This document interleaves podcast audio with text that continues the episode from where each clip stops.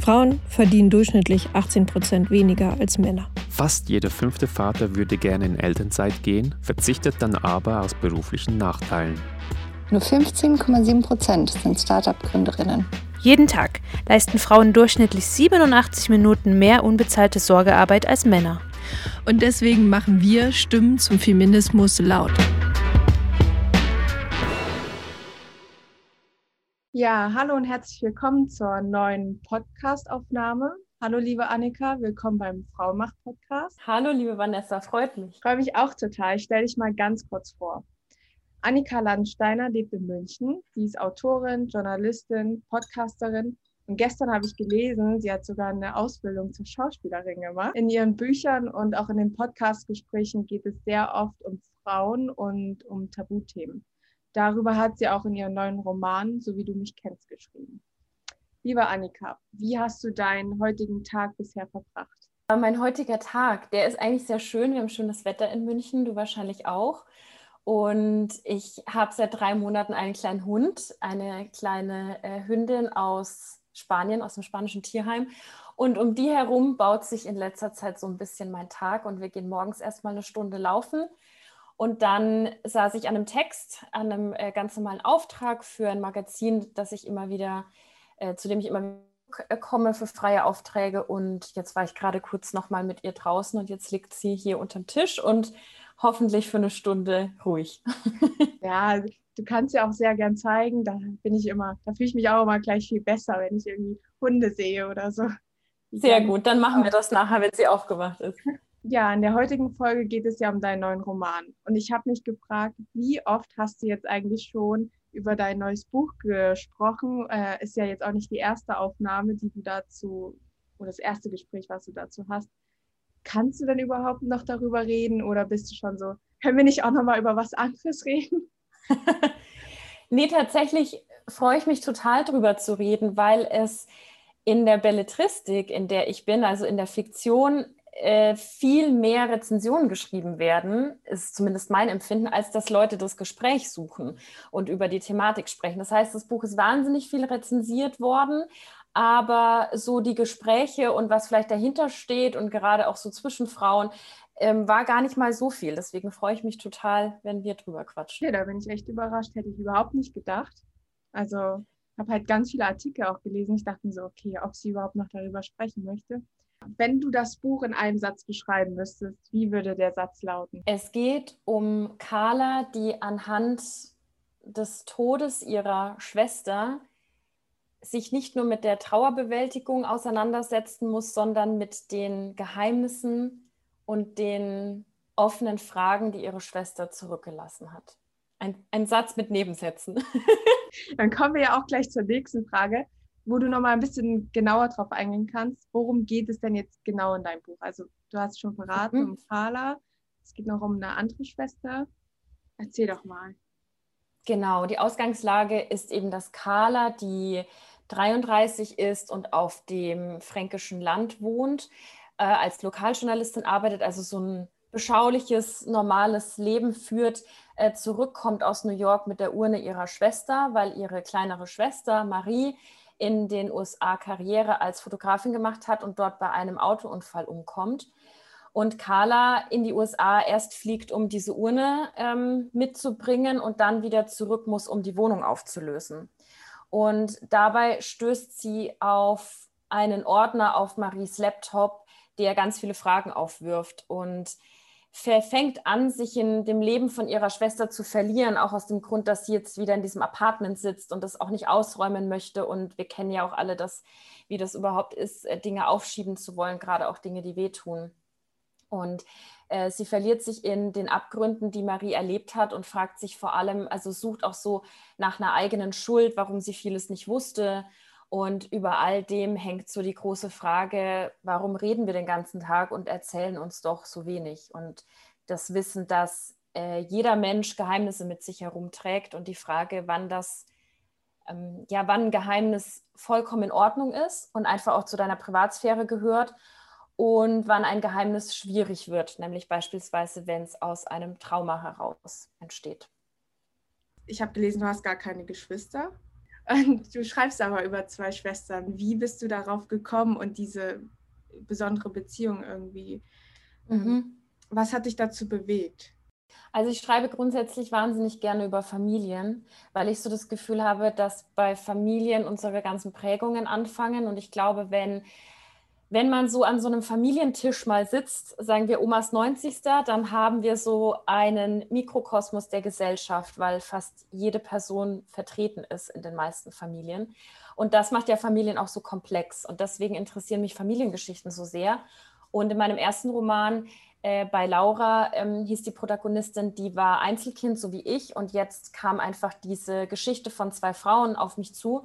Und ich habe mich dann einfach an die Thematik der Schwestern rangetraut und sie nicht nur in Anführungsstriche ähm, Freundinnen sein lassen. Ähm, habe aber, das muss ich dazu sagen, 14 Cousins und Cousinen. Insofern weiß ich, glaube ich, ganz gut, was so familiäre Nähe bedeuten kann und, und ja, auch äh, klar, beste Freundinnen geht natürlich auch in so eine Richtung, wo man sich da rein, rein empfinden kann. Und wie hast du oder woher hast du deine Inspiration geholt? Hast du Freunde, Freundinnen gefragt, die irgendwie Geschwister haben, Schwestern haben? Oder wie konntest du dich da gut hineinfühlen? Hast du irgendwie, was hast du da gemacht? Ich habe tatsächlich wenig gemacht. Also ich habe jetzt nicht Freundinnen gefragt, hey, wie ist es mit deiner Schwester? Ähm, ich muss aber sagen, als große Inspirationsquelle hab, haben tatsächlich zwei meiner Cousinen äh, gedient, weil die Zwillinge sind. Und die sind sich irrsinnig nah, aber wahnsinnig unterschiedlich. Also die sehen aus, als äh, könnten sie niemals äh, von den gleichen Eltern sein. Äh, und auch vom, von, vom Charakter her sind sie wie Feuer und Wasser und lieben sich aber sehr innig. Und äh, die sind zwei Jahre älter als ich. Das heißt, ich bin mit denen aufgewachsen und habe das wirklich immer miterlebt, wie es funktionieren kann, dass sich Menschen so nah sind und gleichzeitig so unfassbar unterschiedlich. Und ich habe aber, also das Manuskript hat, bevor es überhaupt zum Verlag ging, haben das zwei enge Freundinnen gelesen, die beide auch Geschwister haben. Und die haben mir dann auch attestiert, das kannst du so rausschicken, das passt schon so. Kannst du vielleicht noch mal kurz ähm, Carla und Marie ein bisschen näher beschreiben? Also Carla ist, wie gesagt, auf diesem fränkischen, lebt auf dem fränkischen Land, aus, auf dem auch ich, von dem auch ich komme, so rum. Heute ein bisschen warm für lange Sätze. Und ja, sie ist ein pragmatischer Mensch und auch jemand, die viel mit sich selbst ausmacht, die viel so stemmt und, und erledigt und so abhakt und oftmals dabei auch gar nicht so wirklich merkt, wie viel Kraft sie eigentlich hat und was für ein toller Mensch sie ist.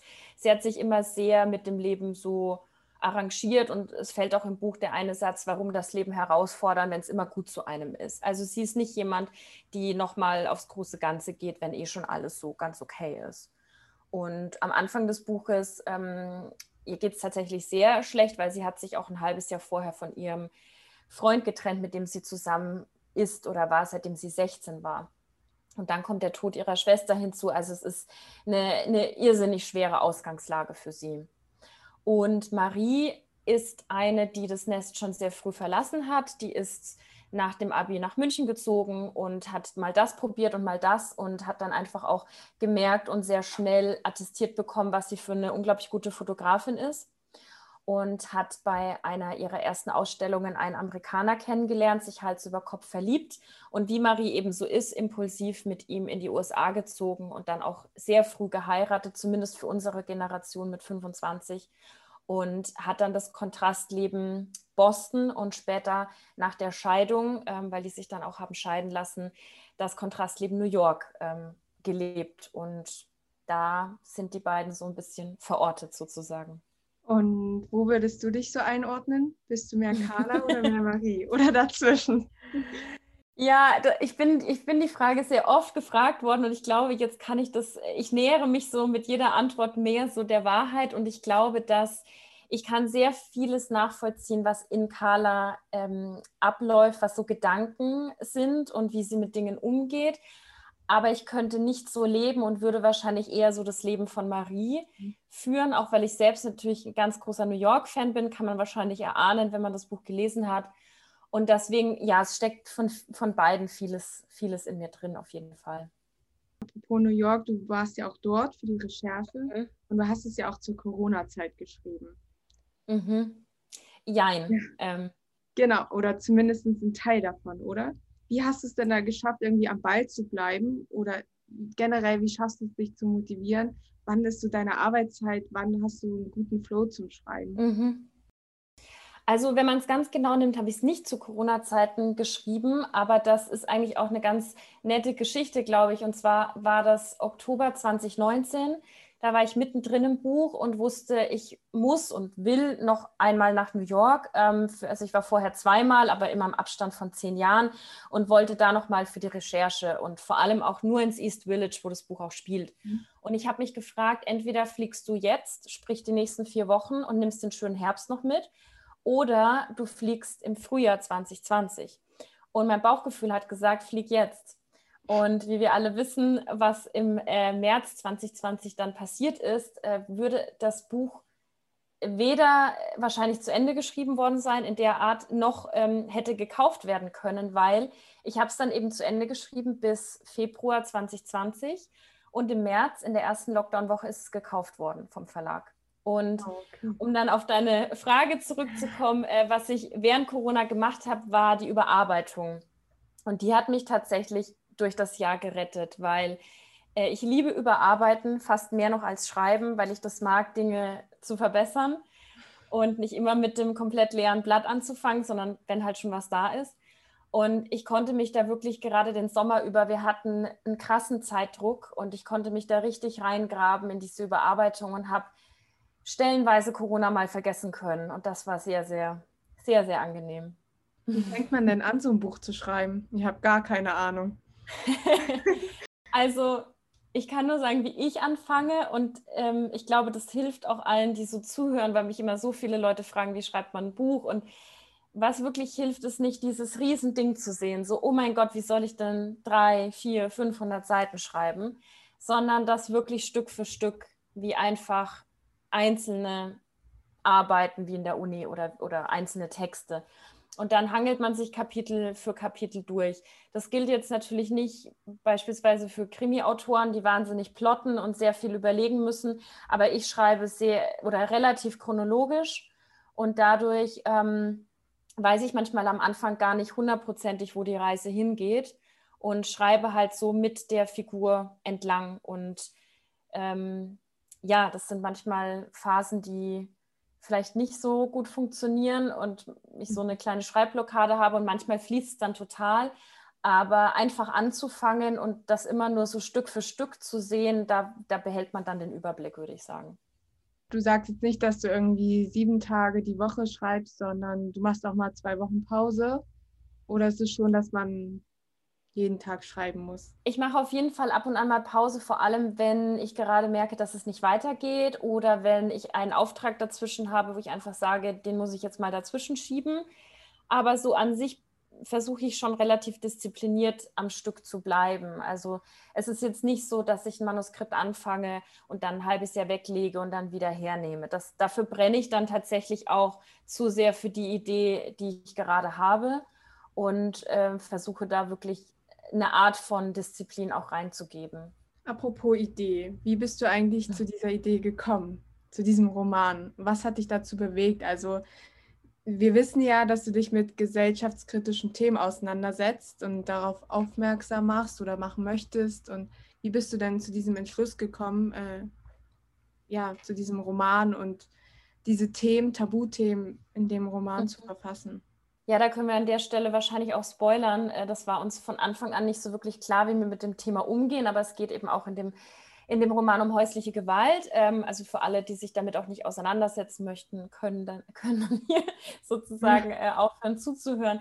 Ähm, genau.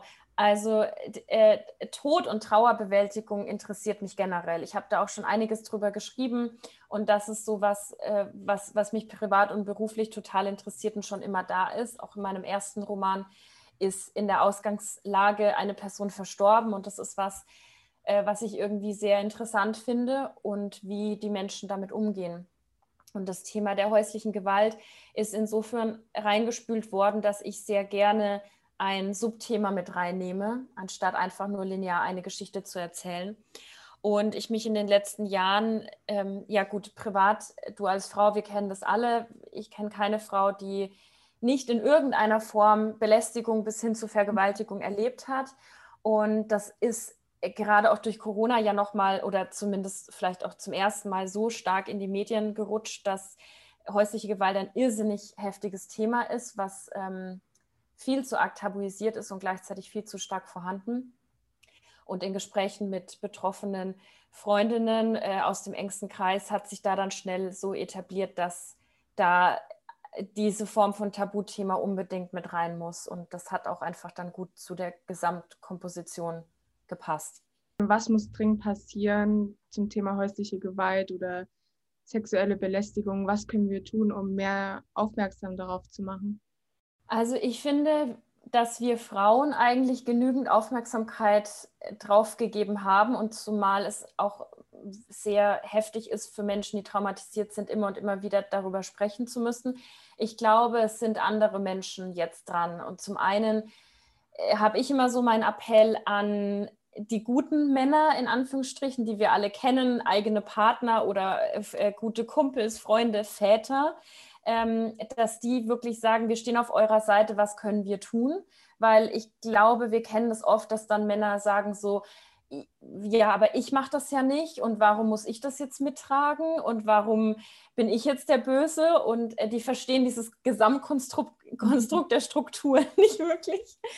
Und, ähm, und generell vor allem äh, politisch, juristisch, sozial, eigentlich auf allen Bereichen, wir glauben den Opfern nicht oder zumindest viel zu wenig. Also es werden nach wie vor, werden die Frauen ins Rampenlicht gezerrt, sie müssen ihre Geschichte erzählen, der Täter wird geschützt.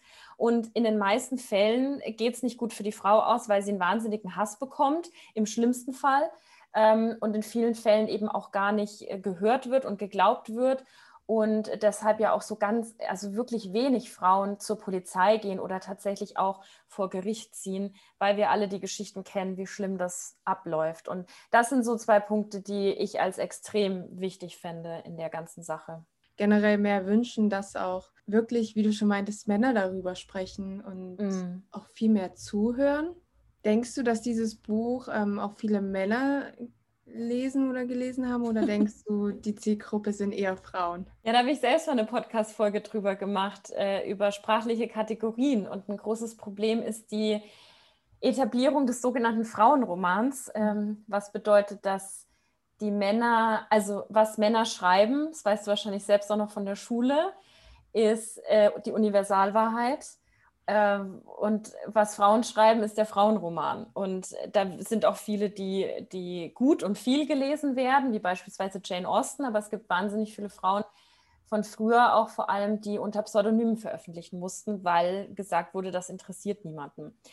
Und da tut sich viel, definitiv, aber wir wissen leider, dass ein Buch auf dem, mit einem Cover, auf dem zwei Frauen sind, da gehen sehr viele Männer dran vorbei, leider. Und das heißt nicht, dass das Cover schlecht ist, im Gegenteil, es geht um zwei Frauen. Aber die Sache ist, wenn auf einem Cover zwei Männer sind, schließt es nicht automatisch Frauen aus, weil wir sind so gepolt, ah ja, okay, cooles Buch. Drehe ich mal um, schaue ich mal, worum es geht. Und wenn auf einem Cover zwei Frauen sind, dann ähm, gehen wahrscheinlich neun, wenn nicht zehn von zehn Männer dran vorbei und denken sich, ja, okay, das ist halt ein Frauenroman. Also nein, das werden wahrscheinlich nicht viele Männer lesen. Leider. Okay, wie können wir schaffen, dass es mehr Männer lesen? ja, wirklich durch, ich glaube, durch Weiterempfehlung und auch, also ich habe einen guten Kumpel, der hat alle Bücher von mir bisher gelesen und der ist so ein Paradebeispiel dafür, dass der was verstanden hat. Und mhm. ich glaube, dass, dass wir sind ja auch in unserer Bubble, keine Frage. Frauenmacht hat ja auch, also wie viele Männer lesen euch, hören euch, hören euch zu, mhm. wahrscheinlich auch weniger zumindest als Frauen. Und ich glaube, dass äh, wenn du oder ich es beispielsweise einem männlichen oder männlich gelesenen Menschen in die Hand drückt und sagt, lies das mal, das geht vor allem dich was an, no offense, dann ähm, könnte das vielleicht, könnte das vielleicht was helfen. Na, vielleicht ist dann die Idee, wir machen ein Fraumacht-Event mhm. mit deinem Buch, wo wir ganz viele Männer dazu einladen. Weil, wie du schon meinst, wir haben auch das Problem, wir haben viel zu wenig Männer auf unserer Bühne. Ja, schade, ne? Wir wollen ja auch überhaupt niemanden ausschließen, ganz im Gegenteil. Wir wollen, dass sie uns zuhören, dass sie mit dabei sind und auch ihre Erfahrungen irgendwie teilen. Ich glaube, da haben wir noch ganz schön viel zu tun. Ja, leider, weil es einfach zu wenige Menschen gibt, die, die da wirklich mit anziehen. Die meisten gucken halt wirklich erst auf Diskriminierungen und auf Benachteiligungen, wenn sie selbst betroffen sind. Und da der Mann von den wenigsten betroffen ist, ist das halt leider so. Hast du eine Lieblingsstelle im Buch? Eine Lieblingsstelle, wo du sagst, okay, wenn ich die lese, dann verbinde ich diesen Tag damit, da ging es mir nicht so gut oder mhm. da habe ich ganz lange überlegt, ob ich das so schreiben kann. Weißt du, was mhm. ich meine? Ja, total. Ähm, also auf Anhieb fällt mir jetzt leider nichts ein, was ich so verbinde. Ich habe nur einen, ich, also ich weiß noch ganz genau, dass ich letzten Hochsommer in der Überarbeitung auch einen sehr langen Spaziergang gemacht habe und sehr, sehr viel Bon Iver gehört habe mhm. und dann den Epilog geschrieben habe und da sehr viel geweint habe. Und das weiß ich noch, ähm, das ist mir irgendwie noch total präsent, wo der Spaziergang war und wie es mir so ging. Und eine Szene, die ich aber so an sich sehr gerne mag und auch immer gerne lese, ist, es gibt eine, eine Szene relativ am Ende, wo Carla sich von einem Freund von Marie verabschiedet und demnach auch von der Stadt, weil New York wird so ein bisschen auch eigentlich so die dritte Protagonistin. Mhm. Und das ist, äh, war für mich auch eine emotionale Szene, dass sie sich da verabschiedet und auch, ja, ich will jetzt nicht spoilern, aber zumindest ist das ein schönes Setting im Sonnenuntergang und mit einem Trompetenspieler, der auf der Straße steht und spielt, weil das in New York tatsächlich an fast jeder Ecke der Fall ist. Und das ist so ein bisschen kitsch und gleichzeitig ist es aber auch sehr authentisch, wenn man mal dort gewesen ist. Und das hat viel Spaß gemacht zu schreiben. Ähm, du hast ja auch früher, ich hoffe, es ist jetzt richtig, Reiseblogs geschrieben mhm. oder generell über deine Reisen berichtet. Denkst du, dass es so dein Alleinstellungsmerkmal, dass du deine Bücher oder deine Romane schreibst, wo du auch in anderen Ländern bist mhm. und nicht nur irgendwie in Deutschland verankert bist? Ja, also da habe ich erst gestern drüber geredet mit meiner Agentur, dass ich das eigentlich ganz gerne mag, wenn Menschen auf meine Bücher kommen, weil sie Lust haben, auch ein anderes Setting zu erleben. Und mir macht es selbst total Spaß, in einem anderen Land zu recherchieren, weil es natürlich auch immer mit einem Aufenthalt verbunden ist. Und genau, der erste Roman hat in Süditalien gespielt. Das war ganz toll. Und jetzt New York. Und wer weiß, wo die Reise hingeht. Also im wahrsten Sinne des Wortes. Ähm, ja, mir macht es auf jeden Fall Spaß. Und ich würde mich freuen, wenn man mich so im Kopf hat als diejenige, wo, wo man auch woanders mental noch mit hinreißen kann, wenn man auf das spezifische Land dann Lust hat. Denkst du, dass es ganz viel mit dir macht, dass du an diesen verschiedenen Orten bist und dann dort schreiben kannst? Als nur in Deutschland zu sein? Also kannst dich halt viel besser reinfühlen, oder? Ja, also ich würde auf keinen Fall über irgendwas schreiben, was ich nicht selbst erlebt habe oder selbst sehen konnte. Also natürlich kann man dann vom Schreibtisch aus, wenn man dort war, noch viel mit Leuten sprechen oder interviewen oder Dokus gucken. Aber ich glaube, gerade so Gerüche und Empfindungen, die sind ja, also gerade Empfindungen sind ja sehr subjektiv. Und das ist schon viel wert, wenn ja, ich stand in New York manchmal an einer Hausecke und habe so viel aufgenommen, was dann plötzlich zentral fürs ganze Gefühl wurde. Und das kann dir niemand beibringen, weil wenn du in New York bist, hast du wahrscheinlich eine andere Empfindung. Vielleicht überlagern die sich äh, teilweise, aber ähm, du, du achtest ja dann auch auf andere Dinge. Und das äh, finde ich eigentlich immer sehr, sehr schön und ist, ist so toll herausgerissen kurz aus dem Alltag, wenn man dann woanders ist und ja auch irgendwie so begreift, ich mache das jetzt hier wirklich und jetzt ähm, muss ich nicht die sein, die zu Hause ist, sondern jetzt ist so, so ein bisschen, was hier passiert, bleibt hier. äh, bist du dann auch alleine in New York gewesen? Äh, reist du dann für dich alleine oder gemeinsam? Ja, also ich bin, äh, das waren nur acht Tage, die ich da im Oktober in New York war und ich wusste, das waren wirklich Tage, da bin ich zwölf Stunden am Tag unterwegs gewesen und gelaufen. Und ich habe da zwei Leute getroffen, die ich kannte und mit denen ich auch gequatscht habe.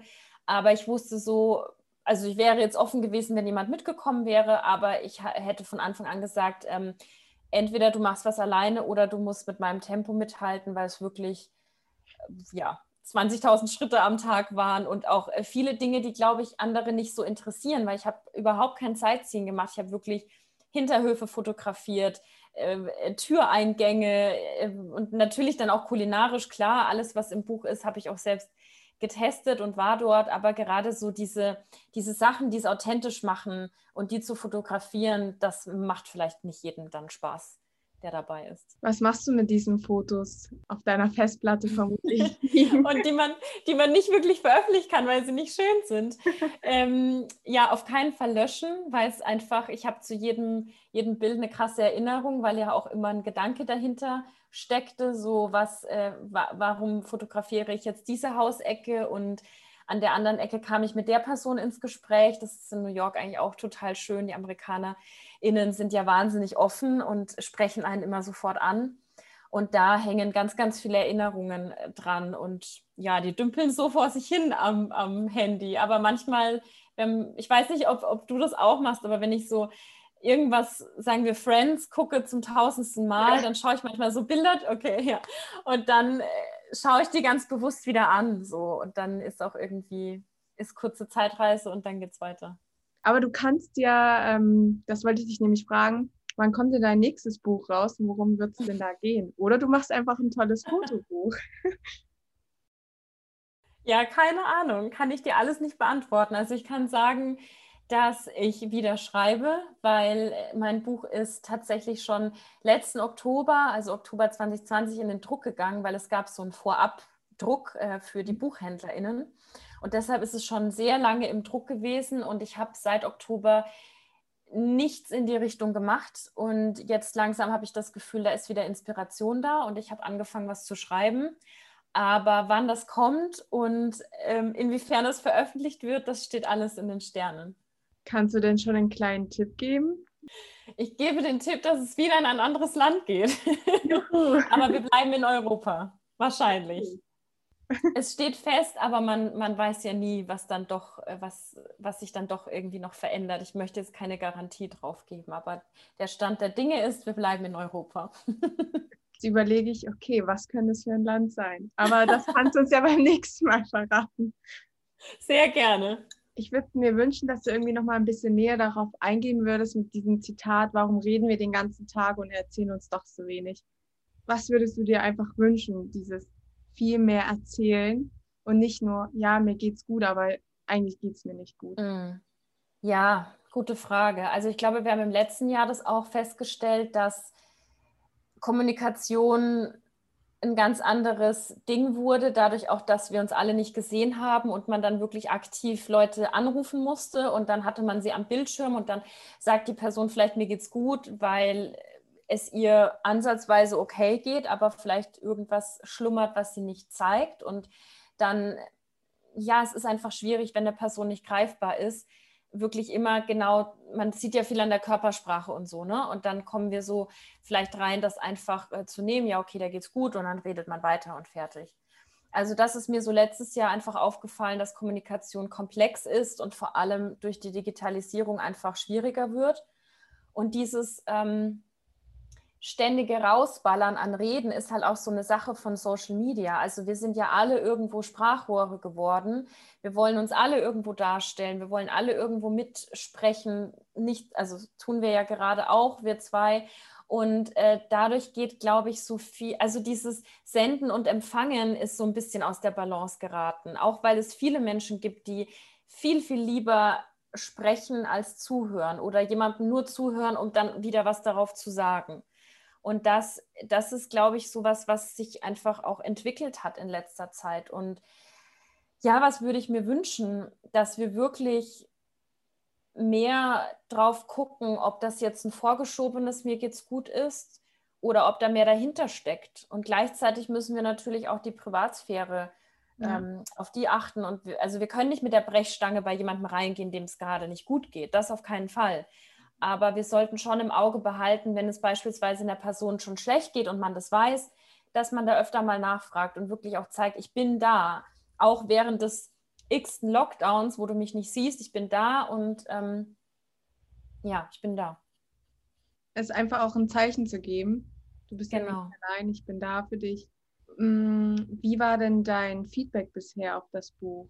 Also zum Buch selbst würde ich schon sagen, vor allem Positives. Also ich glaube, dass viele verstanden haben, worum es mir ging. Ich war total geflasht, dass sich äh, viele Menschen, die rezensiert haben, extrem detailliert mit dem Buch auseinandergesetzt haben, also die teilweise auch wirklich Ebenen herausgefischt haben, die, wo, ich, wo, wo ich nie den Anspruch gehabt hätte, dass das jetzt jemand auch wirklich in Kontext setzt. Und das hat mich wahnsinnig gefreut, dass da ganz viel wirklich umgegraben wurde. Mich hat auch sehr gefreut, dass bei den Stimmen, die jetzt vielleicht irgendwelche Kritikpunkte hatten, klar, ich meine, das Buch ist, wird viel gelesen und ähm, es ist natürlich auch jeder Mann und jeder Frau's Recht, es nicht zu mögen oder dass der Schreibstil nicht passt oder New York nicht passt oder was auch immer. Aber auch die haben eben gesagt, dass vieles nachgehalt hat, was die Thematik angeht. Und das hat mich sehr gefreut, weil ich habe dieses Jahr auch so viele Bücher wie noch nie abgebrochen. Das ist irgendwie für mich ein schwierig. Du auch? Ja, total viel. Spannend, spannend.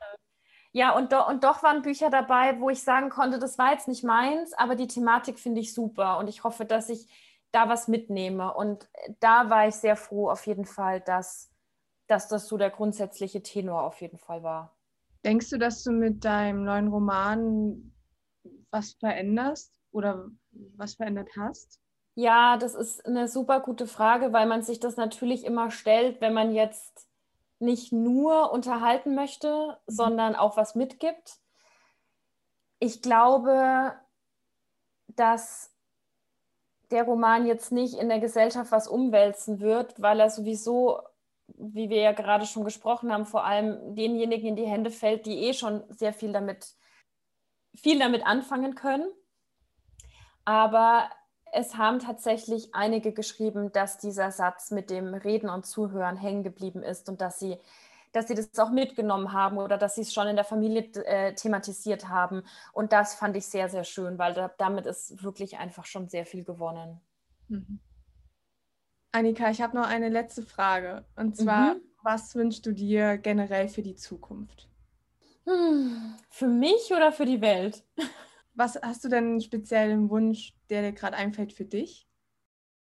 Ja, ich dachte auch, ich bleibe einfach mal bei mir, weil man oft bei dieser Frage dann so groß denkt und äh, wir ja sowieso mit so einem Fuß im Aktivismus ja immer alle mitdenken und dann vergisst man manchmal sich selbst und ich würde einfach mal sagen, ich möchte dieses Jahr unbedingt in den Urlaub fahren.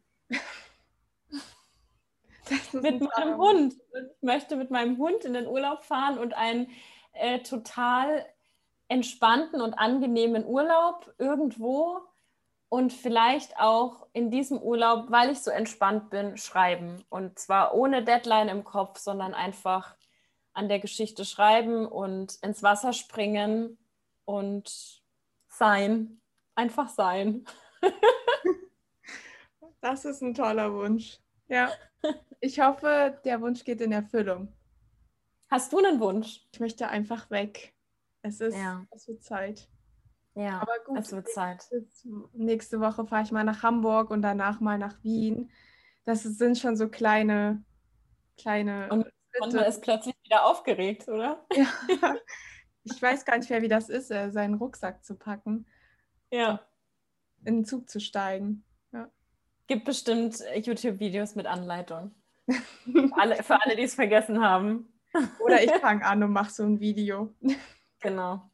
Okay, liebe Annika, ich danke dir für diese wunderbare Aufnahme. Es war meine zweite Podcast-Aufnahme. Die erste war mit Linda und jetzt mit dir. Cool. Cool. umso mehr. Ja, war sehr schön. Danke dir für deine Zeit. Fand ich auch. Ich danke dir für deine Zeit. Und ich freue mich aufs nächste Buch. Mach's gut. Mach's gut.